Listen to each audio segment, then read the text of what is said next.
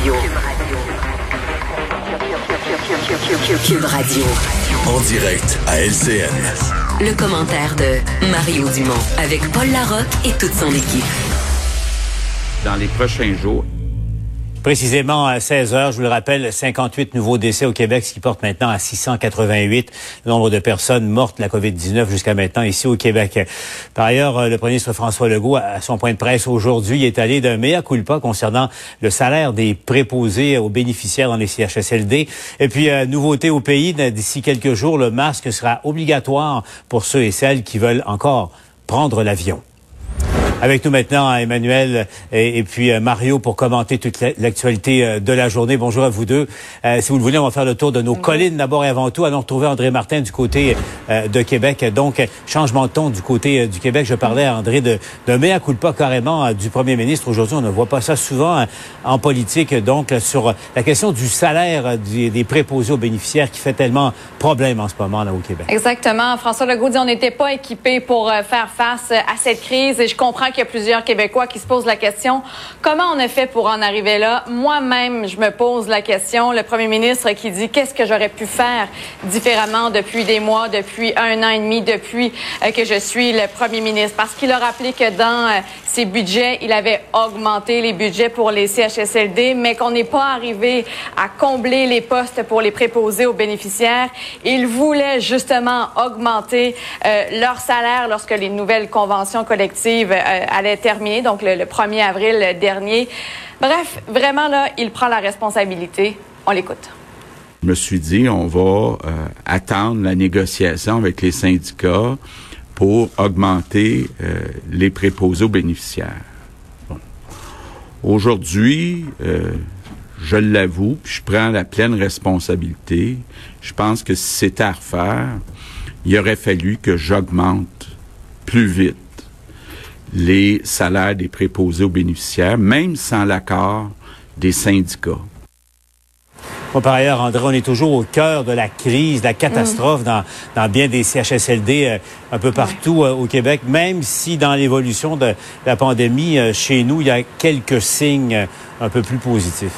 Comme quoi on aurait atteint le pic, la, fameuse courbe. L'histoire va, va, nous le dire, mais selon le gouvernement, on est vraiment dans la bonne direction.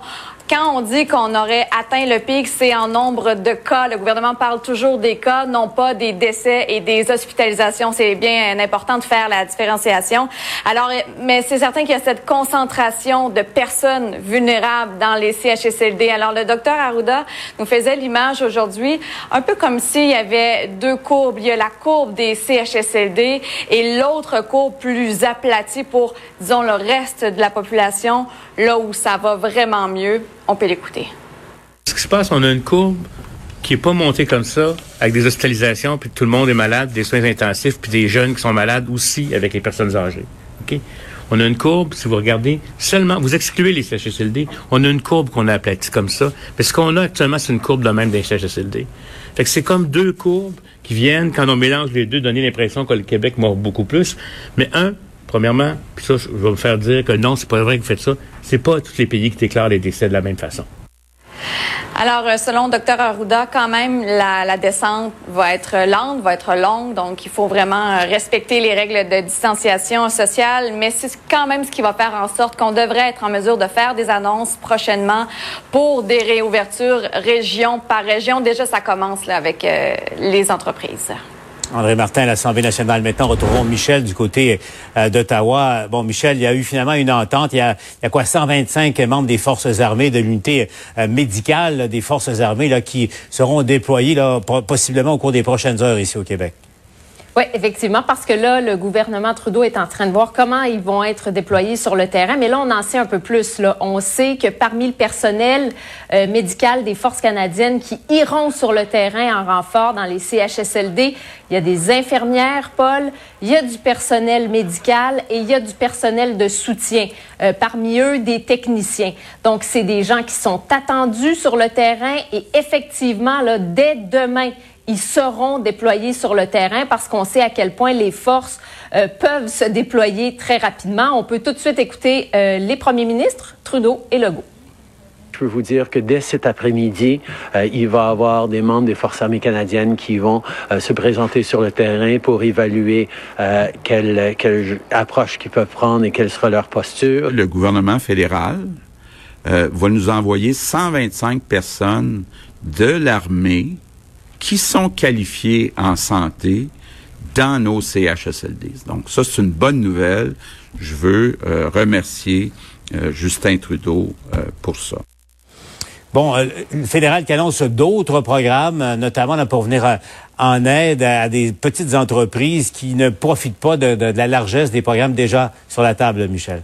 Oui, c'est ça. Et des secteurs d'activité qui sont très touchés, notamment les arts et les sports. Il y a Patrimoine canadien qui aura 500 millions à la disposition des artistes, des athlètes. Vous le disiez, Paul, les PME également. Il y aura plus d'un milliard de dollars pour celles qui n'ont pas droit à la subvention salariale euh, ou encore au compte d'urgence. Et finalement, le secteur pétrolier qui est durement touché. Et là, il y a de l'argent pour de la décontamination des puits et également pour leur permettre de réduire leurs émissions polluantes. C'est très bien vu par l'Alberta. Tout de suite, Justin Trudeau. On est en train de faire d'autres choses que le gouvernement de l'Alberta nous a demandé depuis longtemps euh, pour aider à nettoyer les puits, euh, pour assurer que les compagnies euh, qui doivent maintenant euh, réduire encore plus leurs émissions ont les moyens de faire les investissements nécessaires pour réduire leurs émissions, particulièrement au niveau du méthane. Et Paul, Transport Canada vient tout juste d'envoyer un communiqué dans lequel on apprend qu'effectivement, les gens devront obligatoirement porter le masque, euh, non chirurgical, mais un masque que les gens pourront avoir fait à la maison. Ce sera comme ça dans les avions à compter de lundi midi et on le recommande fortement, Paul, pour tout ce qui est transport maritime et ferroviaire à partir de maintenant.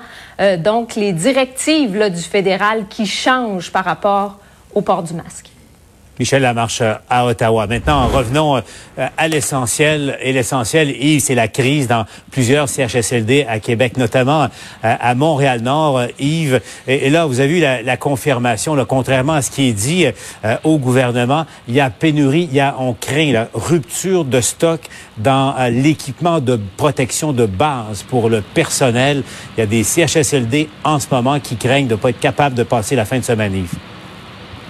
Absolument. On parle de blues de contagion. Pour être plus précis, on a même consulté une note de service à sujet euh, datée d'hier soir, Paul, où justement on s'inquiétait euh, d'en manquer. Mais là, il y a un élan de générosité de la part d'établissements privés pour justement euh, alimenter ces CHSLD qui sont situés à Montréal-Nord. Parce que présentement, le Paul, ce qui va se passer peut-être samedi ou dimanche, c'est que ces fameuses blouses de contagion qui sont très nécessaires au personnel, on vont peut-être manquer dans ces CHSLD du nord de Montréal.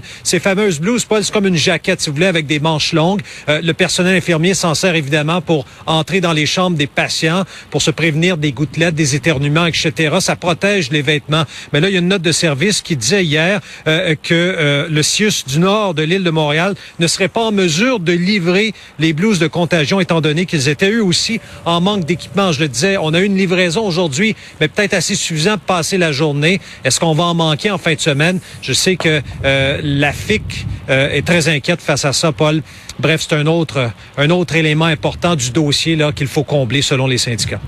Yves suis ça pour nous. On vous retrouve au TVA Nouvelle Yves. À tout de suite. Maintenant, je me tourne vers Emmanuel et Mario. Euh, Sur cette question-là, là, on a entendu le chef du gouvernement dire qu'il y avait assez de matériel. Et là, Mario, on, on constate qu'au moins un CHSLD a frôlé la rupture de stock la nuit dernière. On n'est même pas sûr d'avoir des blues pour, euh, pour la fin de semaine. Mario, qu'est-ce qui se passe exactement?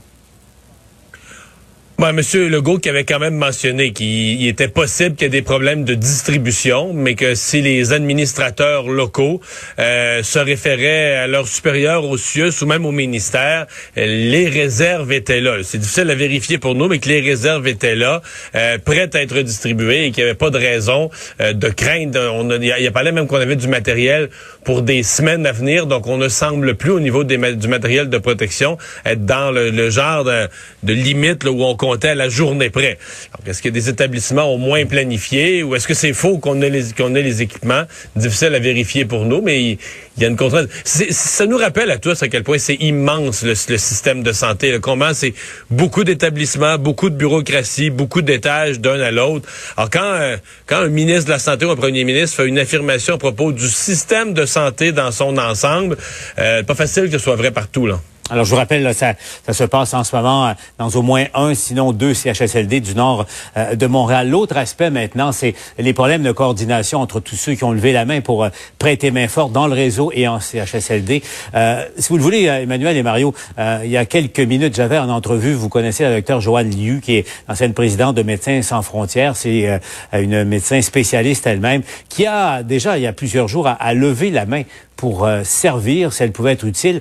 Docteur Liu s'est à un certain moment euh, combattre en Afrique contre l'épidémie d'Ebola, qui était un virus euh, terrible, mortel là-bas. Et devinez ce qui est arrivé. On lui a dit qu'elle n'avait pas les compétences pour servir ici au Québec. Si vous ne me croyez pas, réécoutez le bout d'entrevue et je vais vous entendre ensuite. Docteur Liu, j'aimerais tirer une affaire au clair. C'est vrai qu'on vous a dit qu'au fond, on n'a pas besoin de vous parce que vous n'avez pas les, compétences nécessaires. Est-ce que c'est vrai ce que j'ai entendu? Il y a certaines personnes qui m'ont dit que c'est vrai que j'avais pas d'expérience à, répondre à des épidémies euh, dans un milieu euh, comme le Québec. Donc, euh, c'est vrai que j'ai répondu à des épidémies, surtout dans des pays en voie de développement ou dans des pays de guerre. Je, peine à croire ça. Vous êtes allé combattre l'Ebola, qui était une maladie terrible, mortelle en Afrique. Vous êtes une sommité dans, dans, cette lutte-là et on vous a dit que vous aviez pas les... On vous a dit au Québec, au moment où on manque de monde à un CHSLD, que vous pas... On vous a vraiment dit ça, que vous n'aviez pas les compétences pour faire ça au Québec?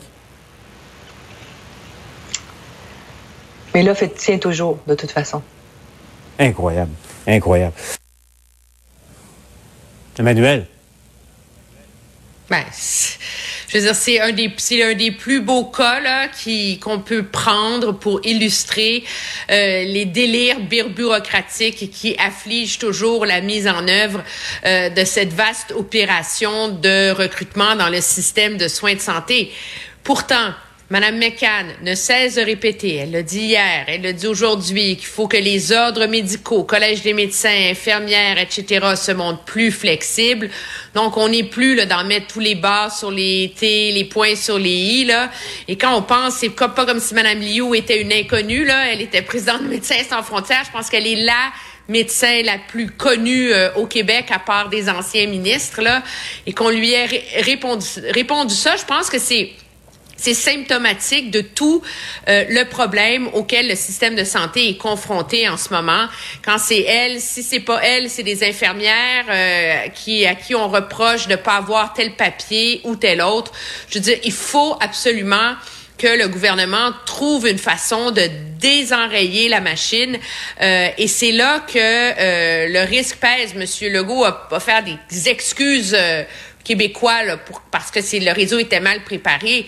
Mais le problème, là, c'est qu'il faut que M. Legault brasse la bureaucratie à un moment donné et lui dise là, d'embrayer. Là.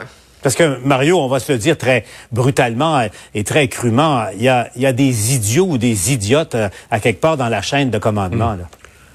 Mais ce que ce qu'Emmanuel vient de dire est fondamental. Et cet après-midi, M. Legault, il prend la fin de semaine de congé après des, des, des la nuit comme le jour, sans ménager leurs efforts, ces femmes et ces hommes nous soignent, nous rassurent, nous transportent, nous relient, nous rapatrient, nous soutiennent, nous protègent. Ces courageux et courageuses acheminent, informent, distribuent, préservent.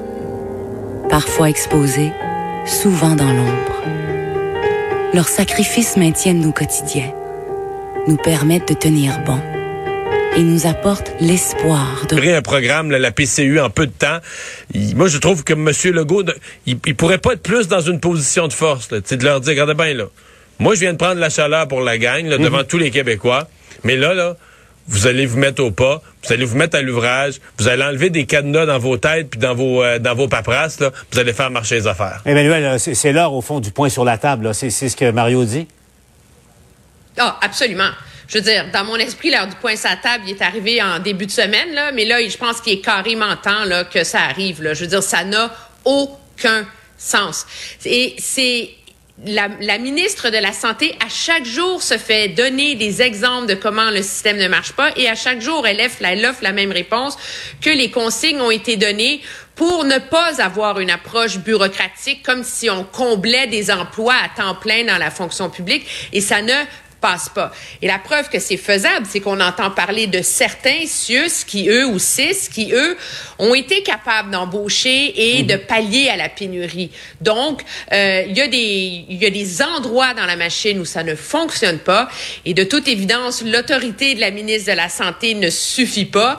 Moi, je pense que ça prend un point sur la table du premier ministre à un moment donné. Et surtout, euh, si la machine n'est pas capable de se, de se réveiller, là, mais qu'on ait trouvé... Euh, les cinq gourous de la logistique là, qui existent dans le gouvernement, ils doivent être quelque part, qu'on les embarque dans une pièce puis qu'on leur donne 48 heures pour accoucher d'une solution là, qui va fonctionner une fois pour toutes. Mario?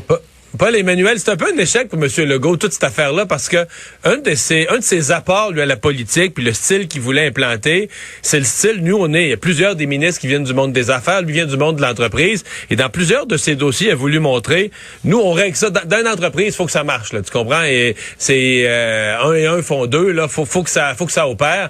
Et dans ce cas-ci, au moment où c'est peut-être le plus critique pour lui, il semble incapable de dire que le, le modèle PME, le, le modèle pour un problème, une solution, euh, semble inapplicable. C'est comme si la bureaucratie de la santé, c'est trop gros, c'est trop lourd, et il semble pas arriver.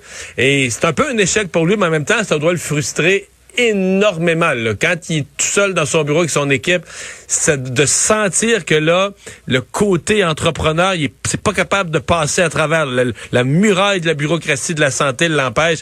Ça doit le frustrer énormément. Avant de se laisser, euh, Emmanuel, euh, donc euh, ce, ce mea culpa, on, on, ne voit pas ça souvent de la part d'un chef de gouvernement, peu importe où. le changement de ton aussi, on a vu une désescalade avec les médecins spécialistes et, tout ça. Donc, est-ce qu'il y a un repositionnement efficace, si on veut, à la fois du, message du gouvernement qui, qui, est en train de se faire et, et également, en tout cas, le ton est davantage à l'apaisement au plan de la gestion politique de la crise? Moi, je pense que c'est un changement de ton qui était absolument nécessaire et qui s'imposait. Il faut se rappeler, en début de crise euh, de la pandémie, c'est en ayant un ton rassembleur que M. Legault a réussi à embarquer tous les Québécois dans ce confinement collectif, etc., etc. Et c'est quand euh, la soupe est devenue chaude dans les, dans les CHSLD, essentiellement, qu'on a vu le ton changer. Il a commencé par minimiser l'ampleur du problème en disant que c'était réduit à quelques cas isolés. Puis, finalement, il y a davantage été sur la contre-attaque toute la semaine en, reprochant finalement leur manque de devoir aux préposés qui se présentaient plus au travail, en interpellant les médecins.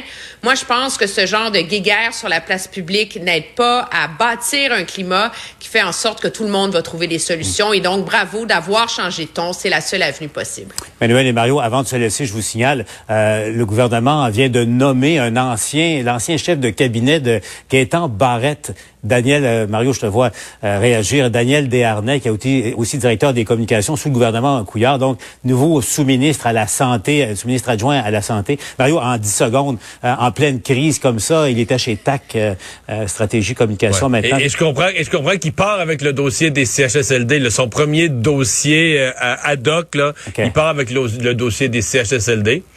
On lui souhaite bonne chance, mais disons que ça va enlever une clé aux libéraux pour critiquer aussi, il faut pas se le cacher. Donc, nouveau sous-ministre adjoint à la Santé. C'est peut-être ça le, premier point sur la table. Voilà. Oui, c'est vrai.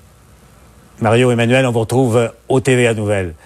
Ne bougez pas. Je vous rappelle, dans une dizaine de minutes, on répond encore une fois euh, à vos questions. Vous voyez le numéro de téléphone en bas de l'écran. N'hésitez pas, appelez-nous. Nos experts euh, vous attendent dans une dizaine de minutes pour répondre à vos questions.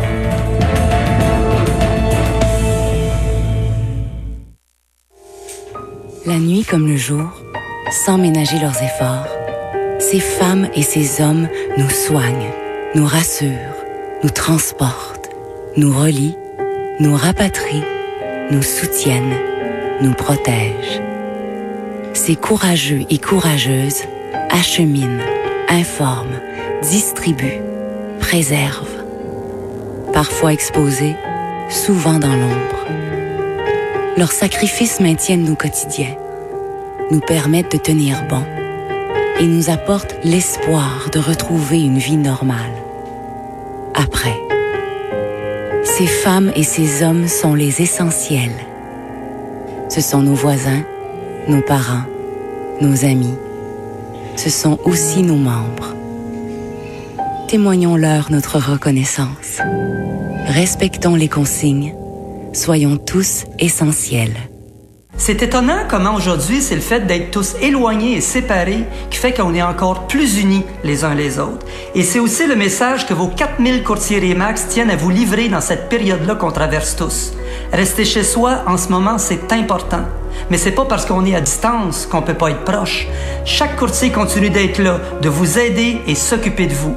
Pour la première fois, on pourra dire loin des yeux, proche du cœur. On me dit que c'est pas possible de prédire les allergies et leurs symptômes. Ben, c'est ce qu'on va voir.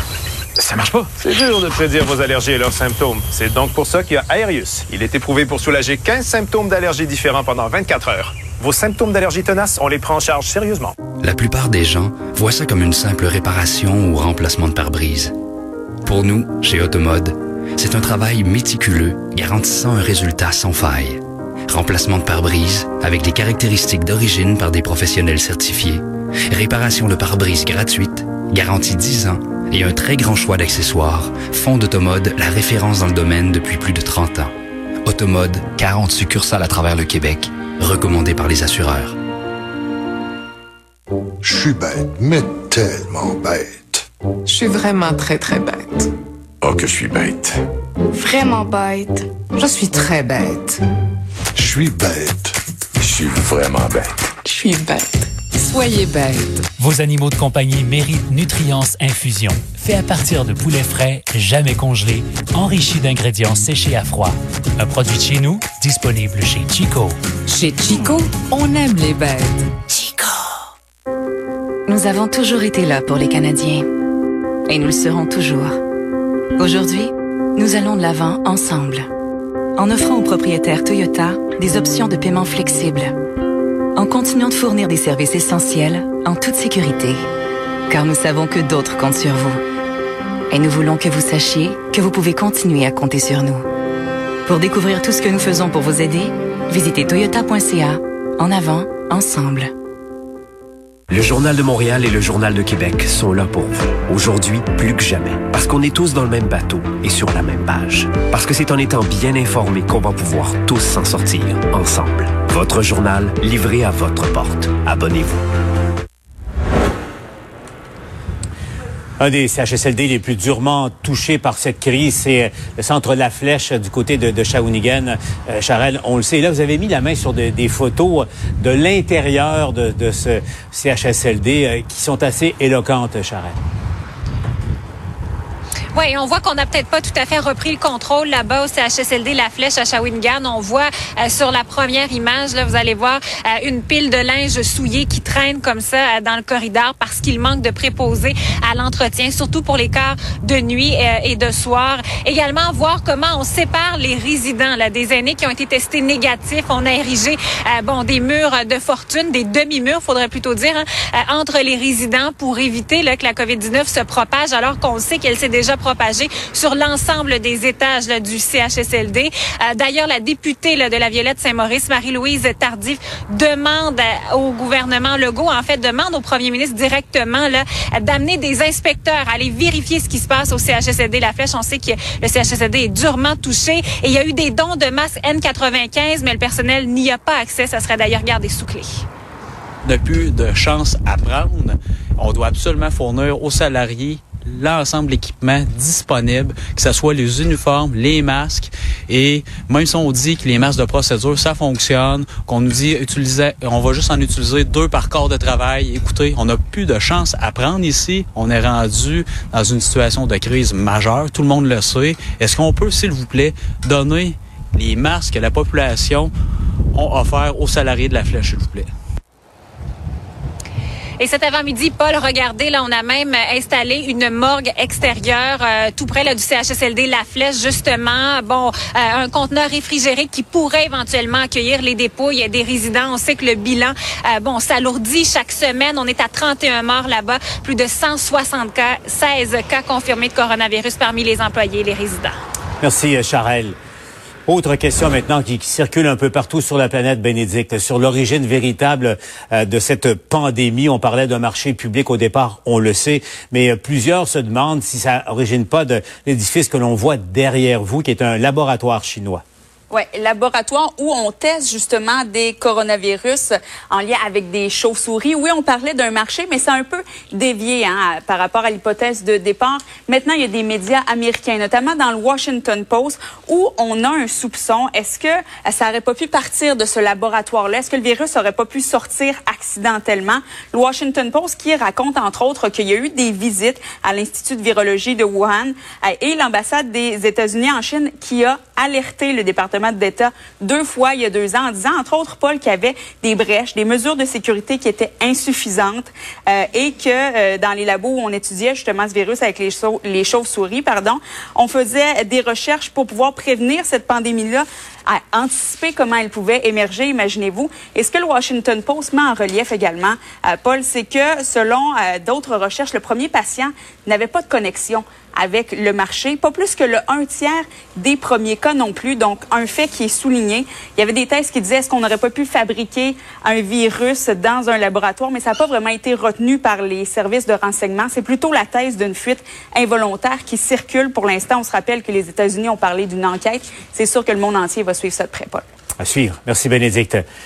Je rappelle, euh, ne bougez pas, dans un instant, on répond à vos questions. Vous pouvez nous appeler et également nous écrire. Nos experts sont avec nous et vous attendent dans un instant à LCN.